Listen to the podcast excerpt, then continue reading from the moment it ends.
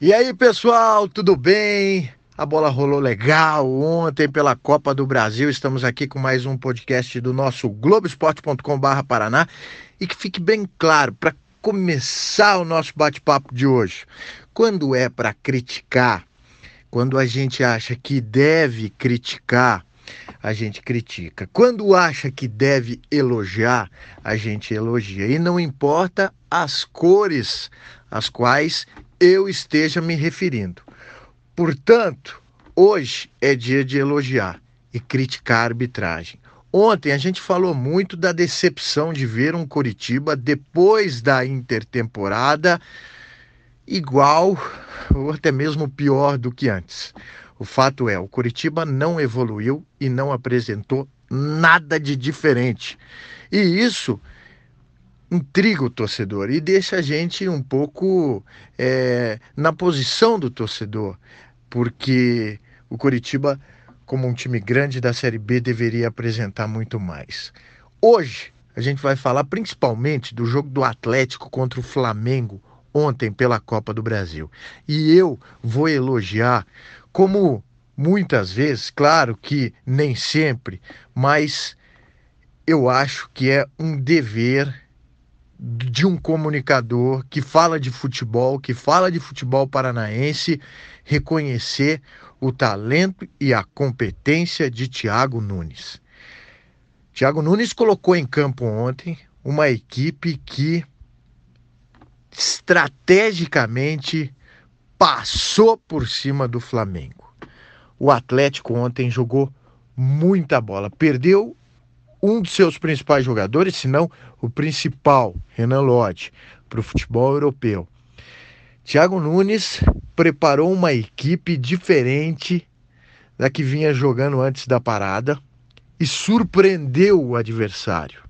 O adversário que teoricamente era quem iria surpreender, que vinha com pompas de um novo treinador, um treinador europeu com um posicionamento e com uma visão diferente, Jorge Jesus, experiente, com nome no mundo do futebol. Mas quem me chamou muito a atenção ontem foi Thiago Nunes armou um time com o Marcelo de novo como titular, colocou o Nicão no meio-campo, o Halter na zaga foi um dos destaques do time do Paranaense e me parece um jogador pronto para jogar na equipe profissional, um baita de um zagueiro, apesar de ser muito jovem. E o Atlético jogou muito, pressionou demais. O Flamengo, que viria com aquela história de um volante apenas, com o Diego de segundo volante, de Rafinha na lateral, nada disso. Veio com dois volantes, com o Arão de titular ao lado do Cuejar, veio com o Rodinei na direita e não o Rafinha, e não surpreendeu em nada. O Atlético foi melhor, ok. Por alguns minutos, em determinados momentos da partida, o Flamengo pressionou e teve boas oportunidades.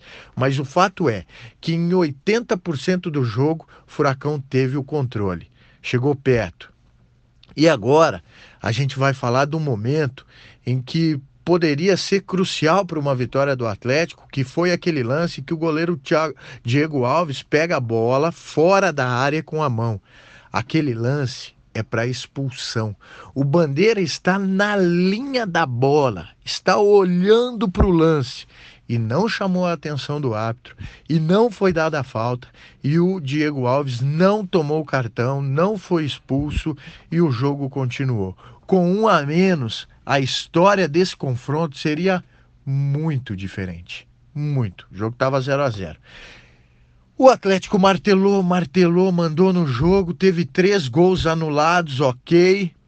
O VAR anulou realmente de forma correta, mas depois veio aquele lance. Depois veio o gol, né? O Atlético conseguiu o gol com, com o Léo, o zagueiro, fez 1 a 0 e no lance de contra-ataque o árbitro marcou a falta em cima do Rodrigo Caio e logo em seguida veio um lance, claramente um lance de pênalti. O lance da falta é discutível. Os dois jogadores sobem, disputam a bola no alto. O árbitro viu uma falta do jogador do Atlético. Interpretação pode se aceitar, mas o fato é que demorou demais para ver a decisão sete minutos, quase oito minutos, o jogo parou e o Atlético perdeu a concentração. O Atlético esfriou, vinha num ótimo momento. O Atlético esfriou no lance que a bola volta a rolar, um lateral, pega uma defesa desconcentrada, o Léo Pereira deixa o Gabigol virar, girar para cima dele e o Flamengo empata a partida. Fato é, nesse momento o Jorge Jesus tinha feito uma mudança. Tinha colocado aquela estratégia de jogar com um volante apenas e o Diego de segundo volante. E a partir desse momento só deu o Atlético. O Atlético estava muito melhor no jogo. O Atlético estava perto do gol, pressão demais. Rapidamente também, o Jorge Jesus já desfez da ideia, já colocou um outro volante ali, porque estava claro que, que o Flamengo estava perdendo terreno, já tinha perdido terreno, a pressão estava muito grande. Mas o Atlético martelou, martelou, martelou e até o fim foi melhor, só que não conseguiu o gol da vitória. Empate 1 a 1. O que fica um grande jogo, dois times que buscaram o ataque. O Atlético muito melhor ao meu ver, um lance capital um erro capital do árbitro no começo da partida, em que não foi dada a falta e a expulsão do Diego Alves. Três gols anulados corretamente pelo VAR. E fica agora a missão de tentar o resultado no Rio de Janeiro. É muito difícil? É muito difícil. Jogar no Maracanã, certamente um Maracanã cheio, mas eu acredito que o Thiago Nunes vai fazer um trabalho é, especial para essa partida, porque não é impossível. O Atlético demonstrou que tem capacidade, só que fora de casa está devendo. Quem sabe esse não é o momento para demonstrar uma competência que, que o time usa em casa, mostrar fora também. Classificação para a semifinal seria algo muito importante para esse clube e para o time, que ontem jogou muita bola. O Atlético foi muito melhor que o Flamengo, mas o resultado, o placar ficou um a um e a gente fica na expectativa da partida de volta. Nos outros jogos, o Bahia empatou fora de casa com o Grêmio, tem a volta em Salvador, confronto aberto, assim como está um confronto aberto também Palmeiras e Internacional. Palmeiras venceu por 1 a 0 em São Paulo, tem a volta em Porto Alegre. E hoje tem o confronto entre Mineiros, Cruzeiro e Galo. Quem sair desse jogo pega quem sair do jogo entre Palmeiras e Internacional. Quem sair do confronto entre Atlético e Flamengo pega o vencedor de Grêmio e Bahia. É a Copa do Brasil, tá legal demais. Ontem, jogão na arena, empate um a um e você fica ligado porque aqui no nosso site globesport.com.br Paraná e na tela da RPC você fica sabendo de tudo que acontece no futebol e no esporte paranaense. Tá falado? Um grande abraço e até mais.